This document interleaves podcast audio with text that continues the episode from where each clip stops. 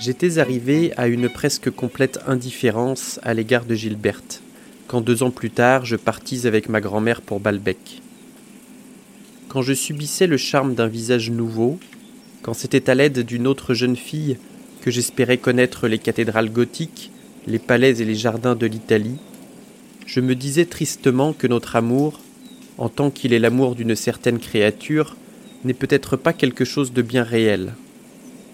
Puisque si des associations de rêveries agréables ou douloureuses peuvent le lier pendant quelque temps à une femme jusqu'à nous faire penser qu'il a été inspiré par elle d'une façon nécessaire, en revanche, si nous nous dégageons volontairement ou à notre insu de ces associations, cet amour, comme s'il était au contraire spontané et venait de nous seuls, renaît pour se donner à une autre femme.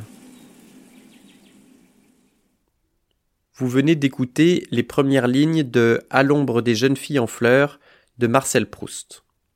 Au programme aujourd'hui, bain de mer, prix Goncourt et purée de queue.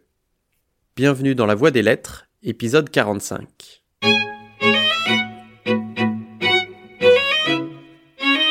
Nous reprenons aujourd'hui la lecture d'À la recherche du temps perdu pour le centenaire de la mort de Marcel Proust. Avant d'écouter l'épisode qui va suivre, je vous conseille d'aller faire un tour du côté de chez Swann, épisode 43 consacré au premier volume de la recherche. J'y ai émis le conseil osé de lire Proust en sautant de nombreuses pages, à la grande horreur de certains amis qui ont nonobstant la grande bonté de toujours m'adresser la parole. Afin de ne pas prêcher des mots en l'air, je vais suivre mon propre conseil et sauter les 300 premières pages de À l'ombre des jeunes filles en fleurs.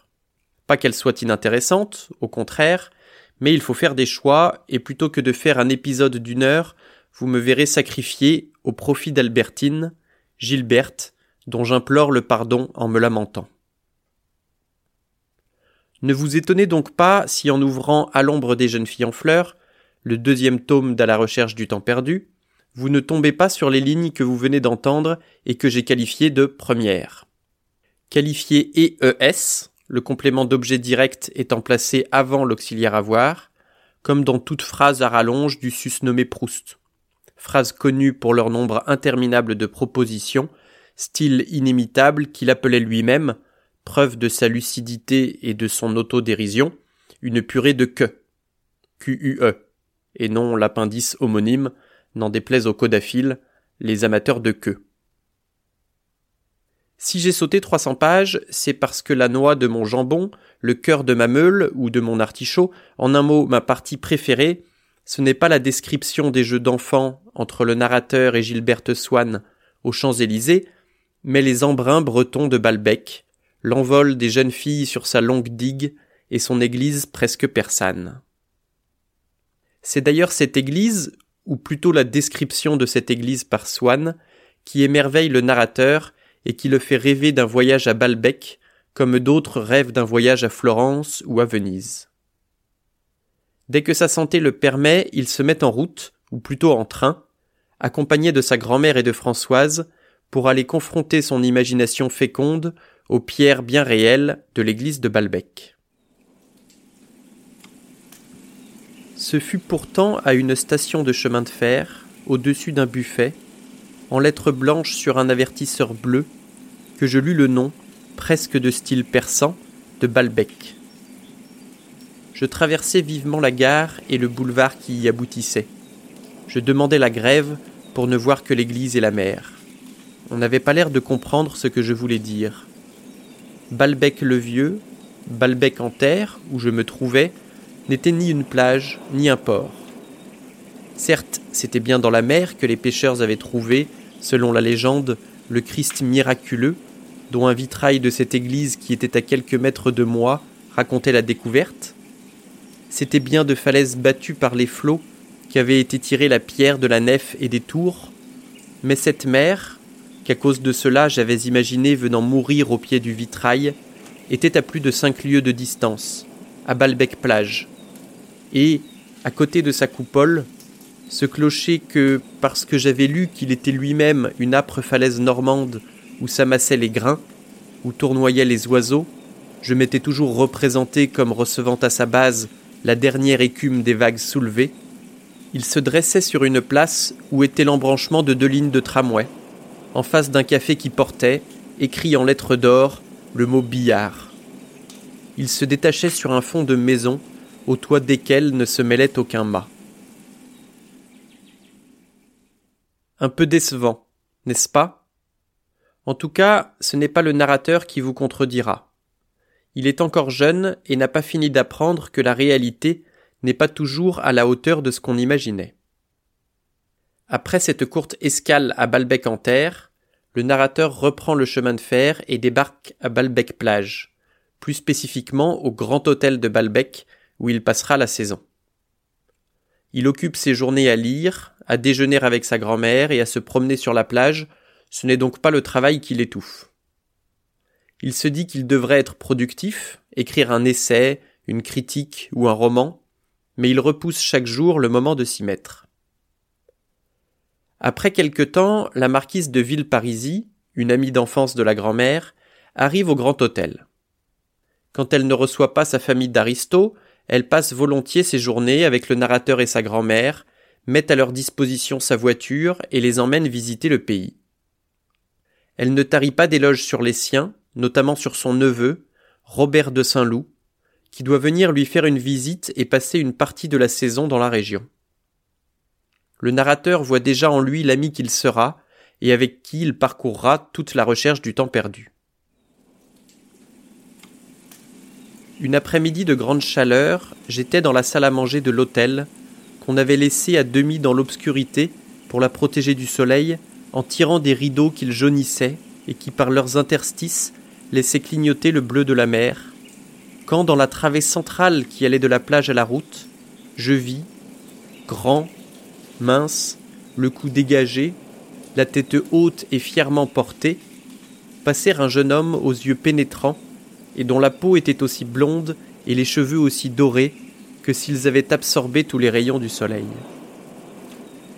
Vêtu d'une étoffe souple et blanchâtre, comme je n'aurais jamais cru qu'un homme eût osé en porter, et dont la minceur n'évoquait pas moins que le frais de la salle à manger, la chaleur et le beau temps du dehors, il marchait vite. Ses yeux, de l'un desquels tombait à tout moment un monocle, étaient de la couleur de la mer. Chacun le regarda curieusement passer.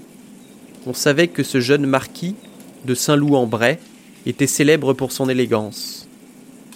Tous les journaux avaient décrit le costume dans lequel il avait récemment servi de témoin au jeune duc d'Uzès, dans un duel.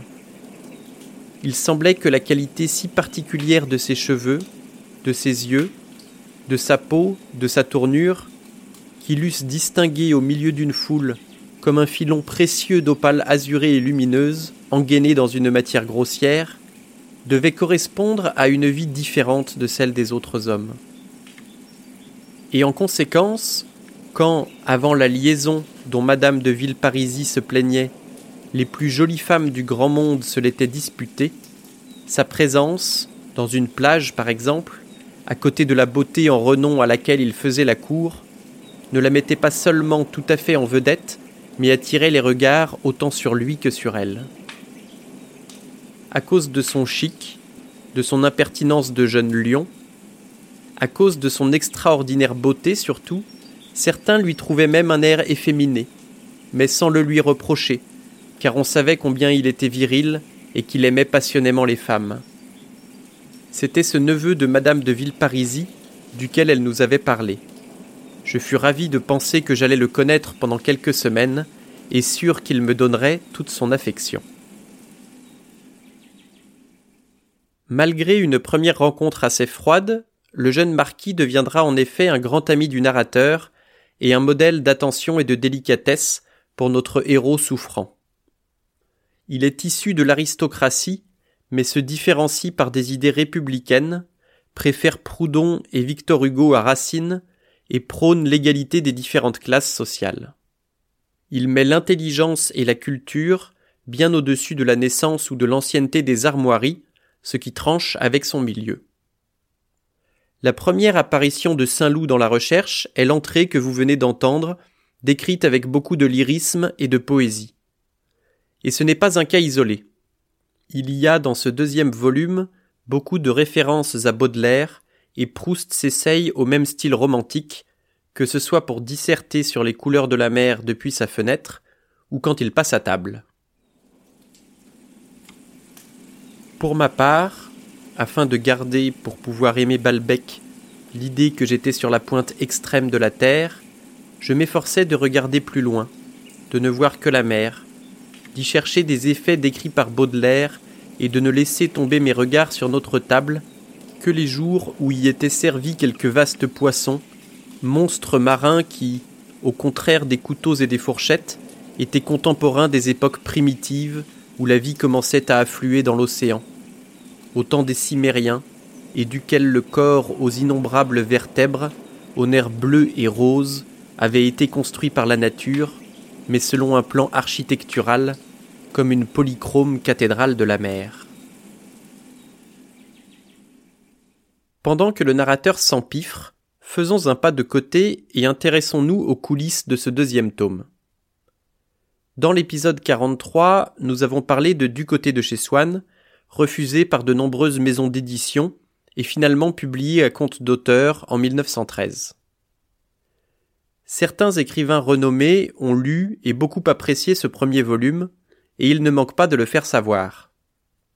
On trouve notamment parmi eux Jean Cocteau et Lucien Daudet, dont le père Alphonse Daudet est connu pour la chèvre de Monsieur Seguin, une des nouvelles des lettres de Montmoulin. La nouvelle revue française, ou NRF, comme disent les jeunes, qui se targue de découvrir des talents prometteurs et qui avait refusé du côté de chez Swann, se rend compte de sa boulette et essaye de récupérer Proust, avec succès. La NRF réédite le premier tome et prépare l'édition du second.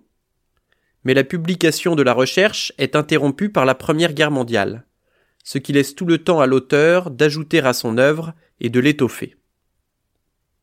En 1918 est publié À l'ombre des jeunes filles en fleurs, qui recevra le prix Goncourt en 1919. Cela va assurer la renommée de Proust et de son œuvre auprès des élites littéraires.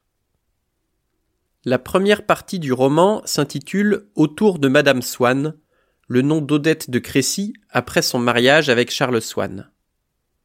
Il est surtout question dans cette partie de l'amour du narrateur pour leur fille Gilberte que nous avons rencontré dans l'épisode précédent. Deux ans plus tard, il entreprend un voyage à Balbec, qui est l'objet de la deuxième partie intitulée Nom de pays, le pays. Bien que l'âge du narrateur ne soit jamais mentionné, on devine qu'il est maintenant un jeune adolescent, en partie par la nature de ses relations avec les adultes, et aussi parce que l'amour naïf et enfantin pour Gilberte est remplacé par un désir tout ce qu'il y a de plus charnel pour les jeunes filles en fleurs. D'ailleurs, ne vous y trompez pas, on se laisse avoir à la première lecture par l'ambiguïté de certaines tournures et expressions, mais des scènes de sexe ponctuent tous les volumes de la recherche. Il nous faudrait plus d'une heure pour démêler les sentiments et les désirs du narrateur face à la bande de jeunes filles qui se promènent sur la digue de Balbec, alors je me contenterai de vous en présenter une, qu'on aura l'occasion de retrouver bien plus tard, et qui donnera son nom au sixième volume, Albertine. J'avais tant regardé cette cycliste aux yeux brillants qu'elle parut s'en apercevoir et dit à la plus grande un mot que je n'entendis pas, mais qui fit rire celle-ci. À vrai dire, cette brune n'était pas celle qui me plaisait le plus, justement parce qu'elle était brune et que, depuis le jour où, dans le petit raidillon de Tansonville, j'avais vu Gilberte, une jeune fille rousse à la peau dorée était restée pour moi l'idéal inaccessible. Mais Gilberte elle-même, ne l'avais-je pas aimée, surtout parce qu'elle m'était apparue nimbée par cette auréole d'être l'amie de Bergotte, d'aller visiter avec lui les cathédrales Et de la même façon, ne pouvais-je me réjouir d'avoir vu cette brune me regarder, ce qui me faisait espérer qu'il me serait plus facile d'entrer en relations avec elle d'abord, car elle me présenterait aux autres, à l'impitoyable qui avait sauté par-dessus le vieillard, à la cruelle qui avait dit il me fait de la peine, ce pauvre vieux, à toutes successivement, desquelles elle avait d'ailleurs le prestige d'être l'inséparable compagne.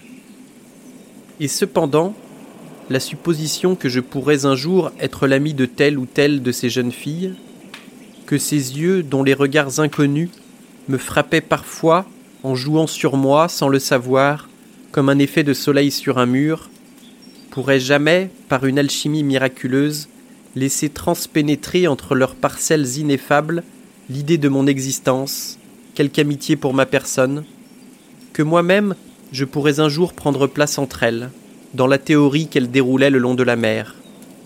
Cette supposition me paraissait enfermer en elle une contradiction aussi insoluble que si, devant quelque frise antique ou quelque fresque figurant un cortège, j'avais cru possible, moi spectateur, de prendre place, aimé d'elle, entre les divines processionnaires. J'ai dû relire un nombre incalculable de fois cette dernière phrase pour être sûr de bien comprendre comment les propositions s'imbriquaient. Une fois que j'avais pigé la trame, il me restait en comprendre toutes les parties, et longtemps j'ai buté sur dans la théorie qu'elle déroulait le long de la mer.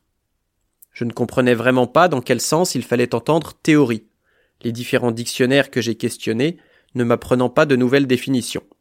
J'allais envoyer un message à l'Académie française, qui dispose d'un service pour répondre à ce genre de questions graves, quand il me vint l'idée d'interroger leur dictionnaire qui m'en apprendrait peut-être plus que mes tentatives jusque-là infructueuses.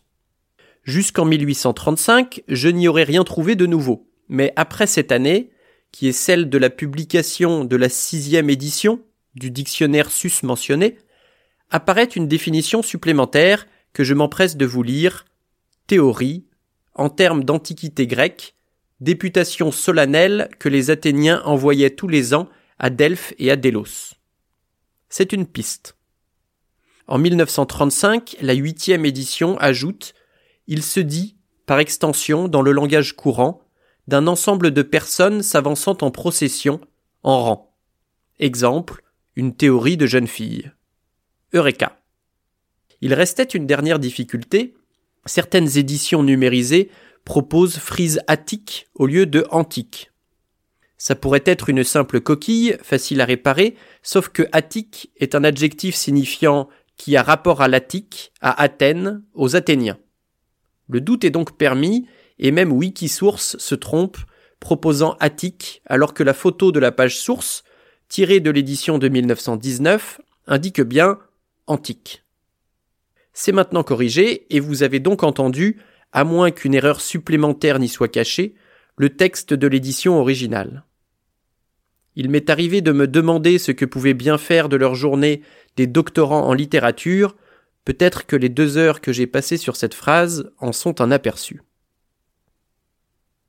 Après avoir autant parlé de l'extrait précédent, il me reste tout juste le temps de vous présenter le suivant qui clôturera cet épisode. Les dialogues sont rares dans À la recherche du temps perdu et les monologues plus rares encore. Quand l'un d'eux apparaît, il est généralement court et tient en quelques lignes. Il faut donc peut-être porter une attention particulière au monologue d'Elstir, ce peintre qui est une des figures du génie artistique dans À la recherche du temps perdu. Dans Un amour de Swann, la seconde partie du premier tome, on découvre le salon de Madame Verdurin, une intrigante qui est bien peu de choses, mais qui rêve grand. Parmi les habitués, il y a un peintre assez frivole, peu sérieux en tout cas, recevant le surnom de Monsieur Biche. Dans un flash, le narrateur se demande si celui-ci et Elstir ne seraient pas la même personne, ce qui va conduire non seulement à la réponse que vous allez entendre, mais surtout à mon passage préféré de la recherche. C'est dans ces pensées silencieusement ruminées à côté d'Elstir, tandis que je le conduisais chez lui, que m'entraînait la découverte que je venais de faire relativement à l'identité de son modèle, quand cette première découverte m'en fit faire une seconde, plus troublante encore pour moi, concernant l'identité de l'artiste. Il avait fait le portrait d'Odette de Crécy. Serait-il possible que cet homme de génie, ce sage, ce solitaire, ce philosophe à la conversation magnifique et qui dominait toute chose, fût le peintre ridicule et pervers adoptés jadis par les Verdurins Je lui demandai s'il les avait connus, si par hasard il ne le surnommait pas alors Monsieur Biche. Il me répondit que si, sans embarras, comme s'il s'agissait d'une partie déjà un peu ancienne de son existence, et s'il ne se doutait pas de la déception extraordinaire qui l'éveillait en moi, mais levant les yeux, il la lut sur mon visage. Le sien eut une expression de mécontentement. Et comme nous étions déjà presque arrivés chez lui, un homme moins éminent par l'intelligence et par le cœur m'eût peut-être simplement dit au revoir un peu sèchement, et après cela eût évité de me revoir. Mais ce ne fut pas ainsi qu'Elstir agit avec moi. En vrai maître, et c'était peut-être, au point de vue de la création pure, son seul défaut d'en être un, dans ce sens du mot maître, car un artiste, pour être tout à fait dans la vérité de la vie spirituelle, doit être seul et ne pas prodiguer de son moi, même à des disciples. De toutes circonstances, qu'elles fût relatives à lui ou à d'autres, il cherchait à extraire, pour le meilleur enseignement des jeunes gens, la part de vérité qu'elle contenait. Il préféra donc, aux paroles qui auraient pu venger son amour-propre, celles qui pouvaient m'instruire. Il n'y a pas d'homme, si sage qu'il soit, me dit-il, qui n'ait, à telle époque de sa jeunesse, prononcé des paroles, ou même mené une vie, dont le souvenir ne lui soit désagréable et qu'il ne souhaiterait être aboli. Mais il ne doit pas absolument le regretter, parce qu'il ne peut être assuré d'être devenu un sage, dans la mesure où cela est possible, que s'il a passé par toutes les incarnations ridicules ou odieuses qui doivent précéder cette dernière incarnation-là. Je sais qu'il y a des jeunes gens, fils et petits-fils d'hommes distingués, à qui leurs précepteurs ont enseigné la noblesse de l'esprit et l'élégance morale dès le collège. Ils n'ont peut-être rien à retrancher de leur vie. Ils pourraient publier et signer tout ce qu'ils ont dit, mais ce sont de pauvres esprits, descendants sans force de doctrinaires, et de qui la sagesse est négative et stérile. On ne reçoit pas la sagesse. Il faut la découvrir soi-même après un trajet que personne ne peut faire pour nous, ne peut nous épargner, car elle est un point de vue sur les choses. Les vies que vous admirez, les attitudes que vous trouvez nobles, n'ont pas été disposées par le père de famille ou par le précepteur. Elles ont été précédées de débuts bien différents, ayant été influencées par ce qui régnait autour d'elles de mal ou de banalité. Elles représentent un combat et une victoire. Je comprends que l'image de ce que nous avons été dans une période première ne soit plus reconnaissable et soit en tout cas déplaisante. Elle ne doit pas être reniée pourtant, car elle est un témoignage que nous avons vraiment vécu, que c'est selon les lois de la vie et de l'esprit que nous avons des éléments communs de la vie de la vie des ateliers, des coteries artistiques, s'il s'agit d'un peintre, extrait quelque chose qui les dépasse. Si seulement les jours faisaient 48 heures, j'aurais pu vous parler du restaurant de Rivebelle, où le narrateur et Saint-Loup rencontrent Elstir pour la première fois, du casino, où la bande de jeunes filles va danser et qui abritera, deux tomes plus tard, une scène terrible pour le narrateur j'aurais au moins dû vous dire que c'est à Balbec qu'apparaît pour la première fois ce personnage haut en couleur qui se fait appeler le baron de Charlus et dont le nom est Palamède de Guermantes. Le narrateur réalise alors que Madame de Villeparisis est une Guermantes, que Robert de Saint-Loup lui-même, son fidèle ami, est un Guermantes. Et c'est peut-être ainsi à Balbec que se dresse le plus grand pont jamais construit en littérature, un pont qui part de Gilberte pour rejoindre Robert, un pont qui mène, du côté de chez Swann, au côté de Guermantes, titre du troisième volume, et vous l'aurez compris, d'un prochain épisode. C'est tout pour aujourd'hui, merci d'avoir écouté jusqu'à la fin. Si cela vous a plu, je vous invite à partager autour de vous, à me suivre sur les internets, et je vous donne rendez-vous dans deux semaines pour un nouvel épisode de La Voix des Lettres.